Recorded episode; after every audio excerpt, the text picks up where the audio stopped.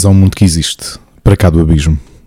Este é o 22 episódio do Para cá do Abismo, 22 episódio oficial, digamos assim, o segundo desta segunda temporada. E uh, tenho desde já um festival a adicionar à nossa agenda cultural, e é um festival que vai decorrer uh, já daqui a uma semana. Foi um festival que eu, eu conhecia de nome, mas que me foi chamada a atenção pelo, pelo Daniel Soares, que é o Amplifest, que decorre no Hard Club no Porto.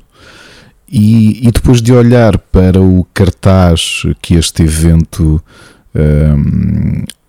evento que decorre no Porto uh, tem, uh, devo dizer que é possivelmente o, o melhor festival no nosso território um, ao qual eu não vou. Portanto, é, é capaz até de ter o melhor cartaz em muitos anos uh, de festivais em Portugal. São seis dias de festival, portanto, dois fins de semana. O fim de semana de 7, 8 e 9 de outubro e o fim de semana de 13, 14 e 15 de outubro,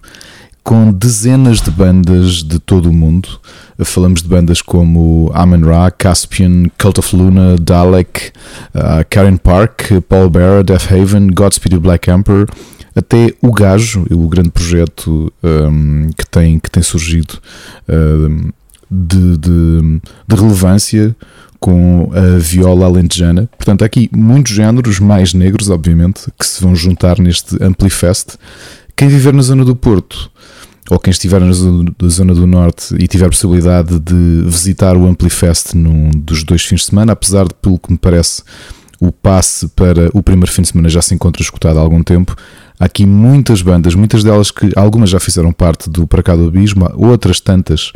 que figurarão no futuro. Portanto, um, um, um, tremendo alinhamento a seis dias de excelente música no Art Club. E eu tenho imensa pena que, infelizmente, por, por alguns. Um, eh, por alguns compromissos sociais que já tinha nesses fins de semana, não vou poder deslocar-me ao Porto, mas aconselho-vos a todos a visitar aquele que para mim é de longe dos mais interessantes cartazes que vi em muitos anos cá em Portugal. E portanto, é, é, entretanto, é, é, é, a altura de mergulharmos no nosso alinhamento, nas 10 músicas que vamos, que vamos trazer. E começamos já com uma banda que foi formada em 2015 em Richmond, nos Estados Unidos da América, pelo vocalista Noah Sebastian, o guitarrista Nicholas Raffillo e o baixista Vincent Rickier, aos quais se juntaram o guitarrista hum, Joaquim Jolly Carlson e o baterista Nick Folio. Esta jovem banda, que traz esteticamente muitas marcas artísticas do metalcore, rapidamente progrediu para um ambiente de metal alternativo, muito apoiado na doce voz de Sebastian, que encaixa num contraste perfeito com algum peso implementado à sua sonoridade. Tematicamente, os Bad Omens, esta banda formada há sete anos nos Estados Unidos, costuma abordar problemas de desespero, de sofrimento e, sobretudo, de distúrbios mentais e da dor que lhes está ligada. Após o lançamento do seu álbum self-titled, logo em 2016, a aclamação crítica dos Bad Omens conduziram-nos de imediato a um convite como banda de abertura na tour mundial de pesos pesados como Asking Alexandria e também dos Veil of Maya, levando a que muitos dos que os ouviam pela primeira vez traçassem similaridades com outro colosso contemporâneo, os Bring Me the Horizon. Com a produção profícua em poucos anos de existência, já com três álbuns de originais lançados em sete anos uh, que a banda uh, tem de vida, os Bad Omens são uma das bandas mais promissoras desta nova geração de artistas de música pesada. E o seu grande following nas redes sociais e os largos milhões de views em cada videoclipe exemplificam isso na perfeição retirado do seu último álbum de originais, que foi lançado em fevereiro deste ano, intitulado The Death of Peace of Mind. Esta é a excelente faixa self-titled e o primeiro single deste disco.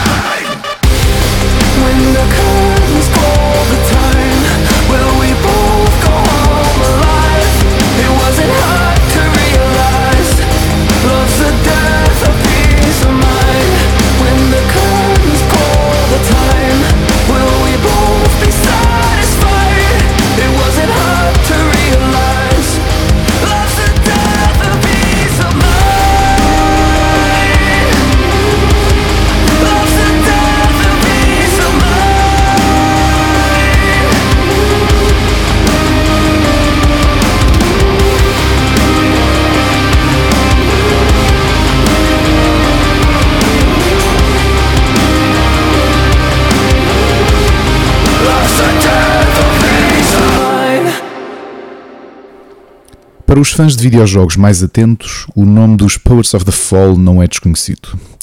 Atingido notoriedade com a criação de todos os temas oficiais de Alan Wake e posteriormente da sua sequela, a banda finlandesa já tinha contribuído com temas originais para Max Payne 2, Death Rally, Roadshard e mais recentemente Control. Fundados em 2003 em Helsínquia, na Finlândia, pelo vocalista Marco Saresto, os guitarristas Olli Tuklianen e Jaska Makinen, o teclista Markus Captain Karlonen, o baixista Jani Snellman e também o baterista Yari Alminen, os Poets of the Fall têm sido uma das bandas comercialmente mais bem-sucedidas da Finlândia. É interessante assistir, nestes quase 20 anos de carreira, que os Poets of the Fall vão oscilando entre abordagens distintas de rock, demonstrando fases, álbuns e até faixas com recortes de alternative rock, mas muitas outras recolhem elementos estéticos de indie rock, ao passo que as suas produções para videojogos se centram quase sempre numa abordagem mais próxima do symphonic rock. No entanto, há um elemento comum, a voz de barítono de Saresto, ocupando quase sempre espaços médios vocais, em versos especialmente refrões mais emocionais e profundamente radiáveis, que justificam que a cada nova tour a banda finlandesa vai adicionando novas paragens às suas viagens, tendo até passado na penúltima tour pelo nosso país com nove álbuns de originais, em 19 anos de carreira, 10 tours e muitas participações e colaborações com a indústria dos videojogos, e com uma tendência a aumentar, como temos percebido, os Poets of the Fall teimam em não dar um salto para o patamar onde tantas grandes bandas de rock permanecem e onde eles, com toda a justiça, mereciam estar. Retirado do quarto álbum dos Poets of the Fall, Twilight Theatre, uma canção que se tornou famosa por ser o tema principal do magnífico jogo Alan Wake esta é War.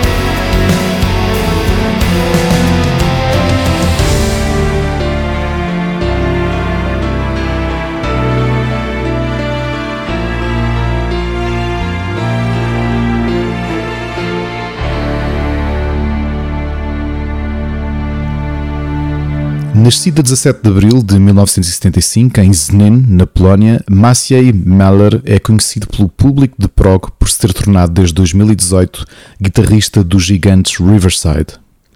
Mas a carreira deste magnífico guitarrista polaco começou mais cedo, em 1991, como fundador e compositor da banda Quidam,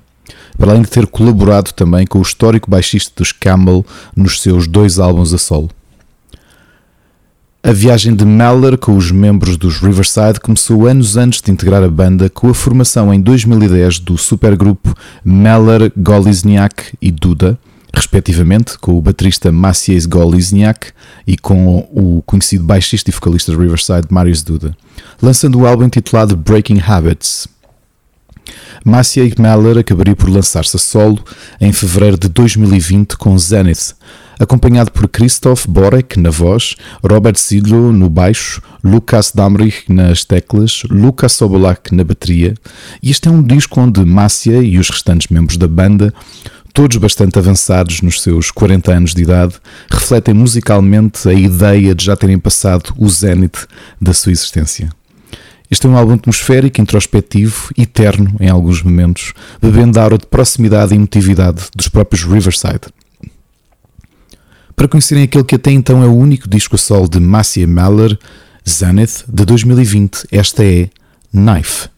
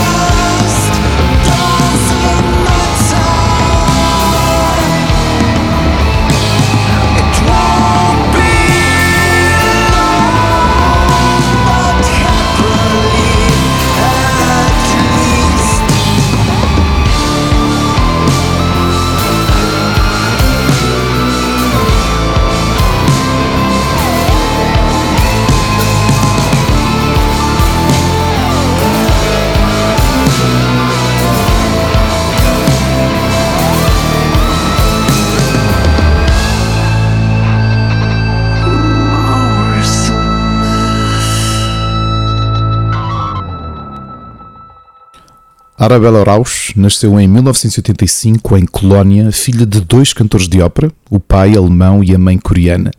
E é neste cruzamento de inspirações e culturas que Arabella, estudante de medicina em Nice, estudos que viria a abandonar e a abraçar uma licenciatura em economia, que cria em 2016 a persona Josin, com a qual assina os seus álbuns e as suas criações uma pop eletrónica experimental e ambiental, onde Josin ocupa os espaços por vezes cheios, por vezes isolados da sua construção musical, com a sua voz, que por vezes soa quase sofrida, uh, e é a forma como ela se interliga às suas composições instrumentais. A vulnerabilidade que Josin revela nas suas músicas fala criar ligações emocionais connosco, como se compreendêssemos a sua dor, ainda que não a reconheçamos. Sabemos que ela existe e que nos rodeia, e é nessa contemplação musical que nos deixamos perder, como o título do seu álbum de estreia nos refere, por entre os espaços vazios. Para conhecerem a originalidade musical de Josin e da sua pop muito própria, aqui fica Burning for a New Start, retirado do álbum de estreia da autora alemã de 2018, In the Blank Space.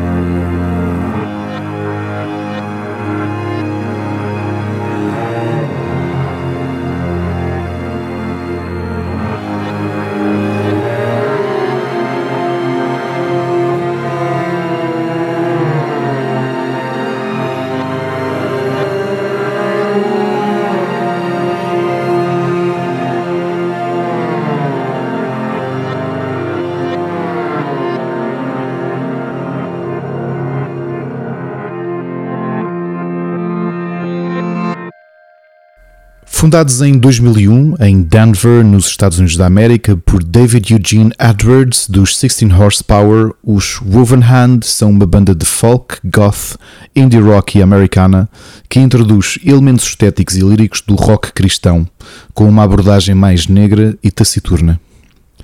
Com uma formação que tem oscilado muito nos 21 anos de existência da banda, mas tendo sempre David Eugene Edwards como ponto nuclear, especialmente desde o término dos 16 Horsepower em 2005.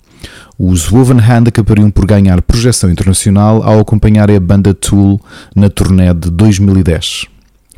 com uma sonoridade que muitas vezes remete para o post-punk e goth britânico do início dos anos 80, mas com valores estéticos e musicais notoriamente identificativos com a música americana, onde o banjo e a harmónica, interligadas com a sonoridade mais taciturna, conferem aos Woven Hand uma sonoridade inconfundível, com a voz grave e também ela eh, bastante melancólica de Edwards a marcar o compasso emocional da banda. Com nove discos lançados em 21 anos de carreira, a música que vos trago para conhecerem David Eugene Edwards e seus Woven Hand é retirado do terceiro álbum Mosaic de 2006 e intitula-se Swedish Purse.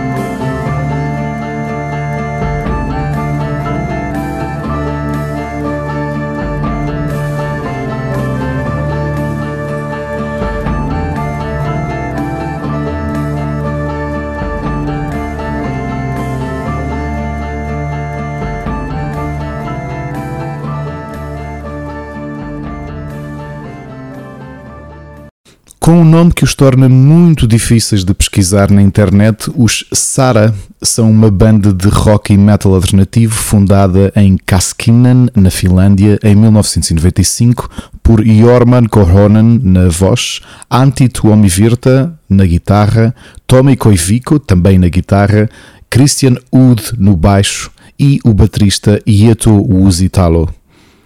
Acredito que o fato dos Sara cantarem exclusivamente em finlandês poderá ser um dos grandes entraves à sua expansão, já que a sua produção, lançando nove discos ao longo da carreira, e também a sua qualidade musical, com temas emocionais e ambientais, taciturnos e onde a voz de Korhonen, suave, quase sussurrada por vezes, nos compromete numa ligação afetiva com as suas criações, ainda que a maioria de nós nem sequer perceba as palavras que o vocalista prefere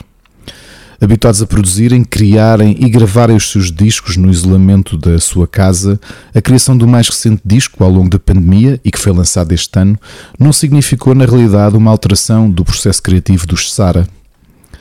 Retirado precisamente deste nono e último álbum intitulado Pimace ou Trevas em finlandês,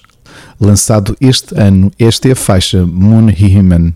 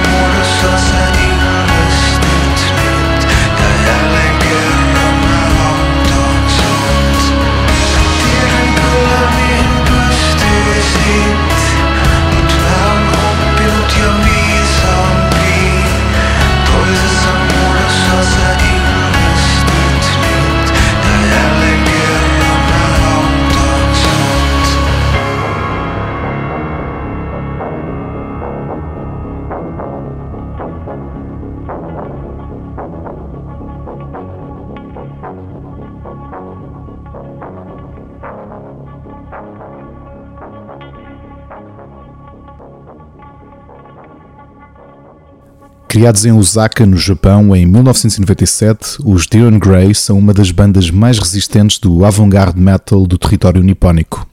Criados pelo vocalista Kyo, pelos guitarristas Kaoru e Dai, o baterista Shinya e o baixista Toshiya,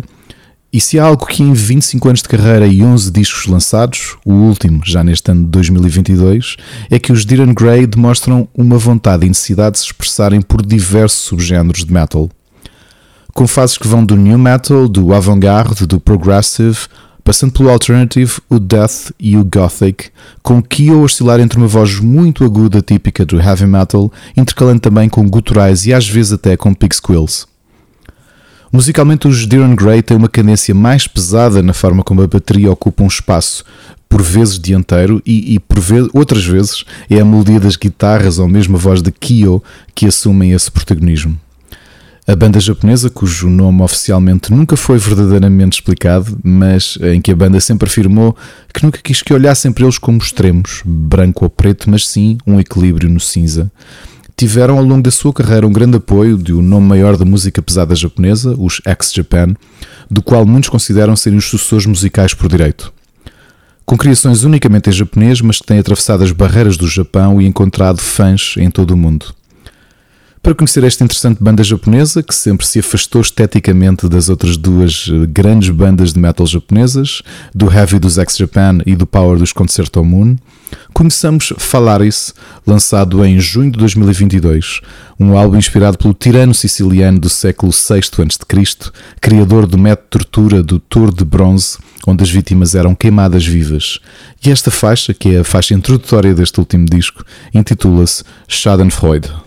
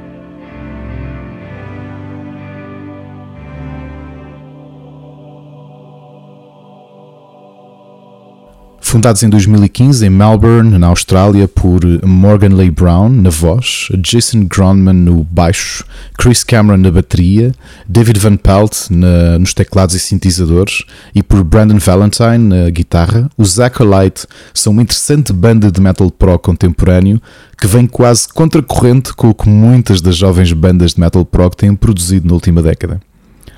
Ao contrário de incorporarem elementos de metalcore, como tantas bandas que já aqui trouxemos ao Para Cá do Abismo,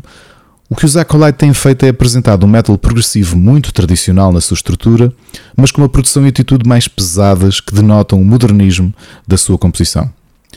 Para isto muito, contribui a teatralidade e poder vocais de Morgan Lee Brown, uma mezzo-soprano com uma belíssima voz que assume o protagonismo de todos os momentos em que surge, contrastando e até exponenciando muitos dos riffs pesados que preenchem os dois álbuns que a banda australiana já lançou. É curioso que a abordagem que mistura o tradicional com algum peso ao metal progressivo tem muitos momentos em que lembram que de melhor os Riverside compuseram nos dois primeiros discos da banda polaca, augurando um tremendo futuro musical a este quinteto australiano. Para conhecerem os Acolyte e a poderosíssima voz de Morgan Lee Brown, esta é a faixa self-titled do álbum Entropy, editada em 2021.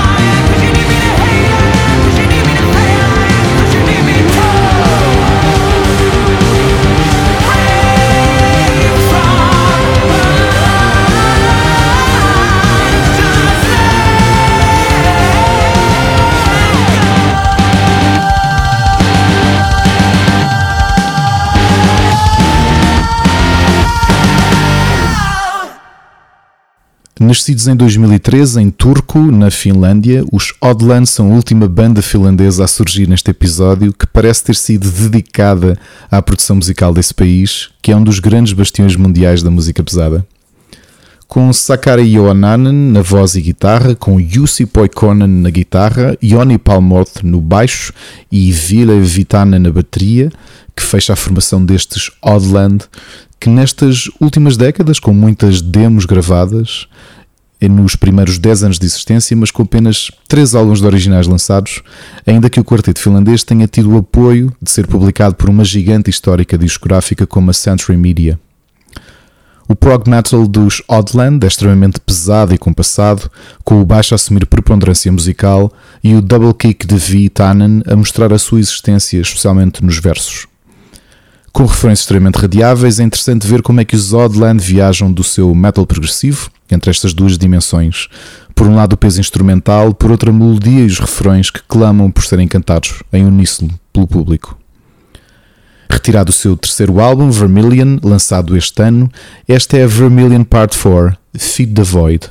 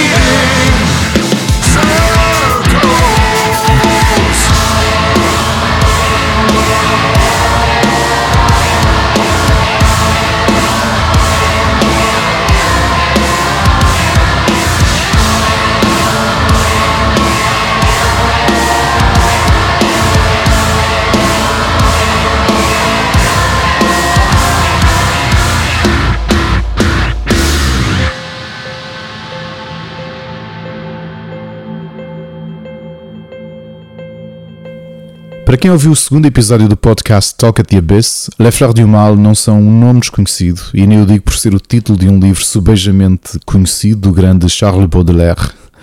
Fundados em 2009 em Estocolmo, na Suécia, por Axel Grimm, os Les Fleurs du Mal são essencialmente um projeto a solo do músico e jornalista sueco, ao qual se junta o seu irmão August, ao vivo e também como produtor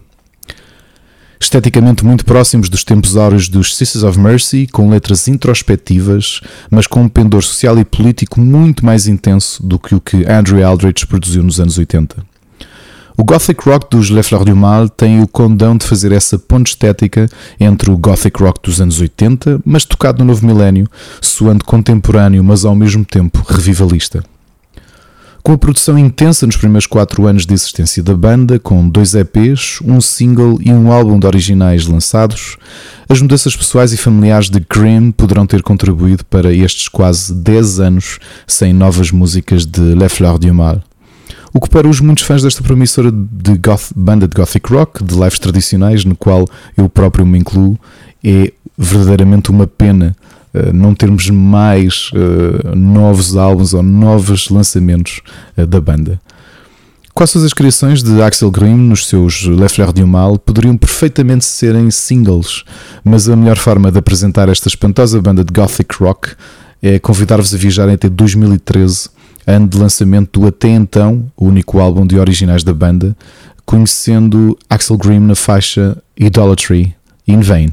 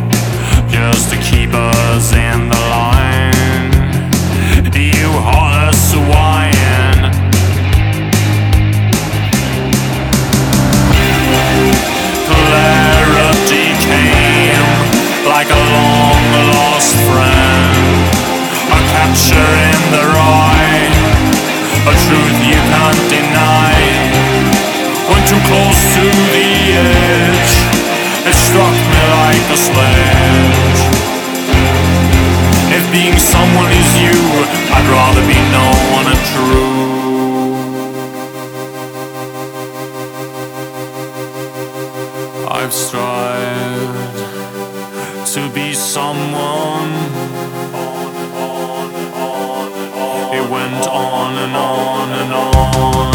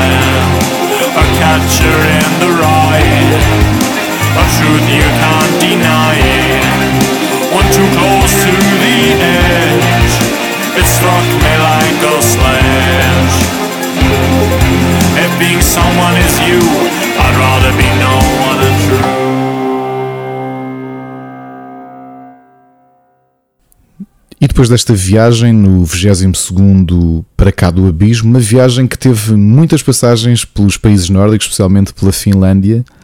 que só me resta desejar-vos que, se tiverem a oportunidade, que visitem uh, e, que, e, que, possam assistir ao Amplifest no Porto. Mais uma vez, um cartaz que eu só descobri há dias, uh, mas que me deixou com muita pena de não estar presente, e ao mesmo tempo marcar encontro, como sempre, neste local que já conhecemos de 15 em 15 dias e que fica, como todos sabem, para cá do abismo.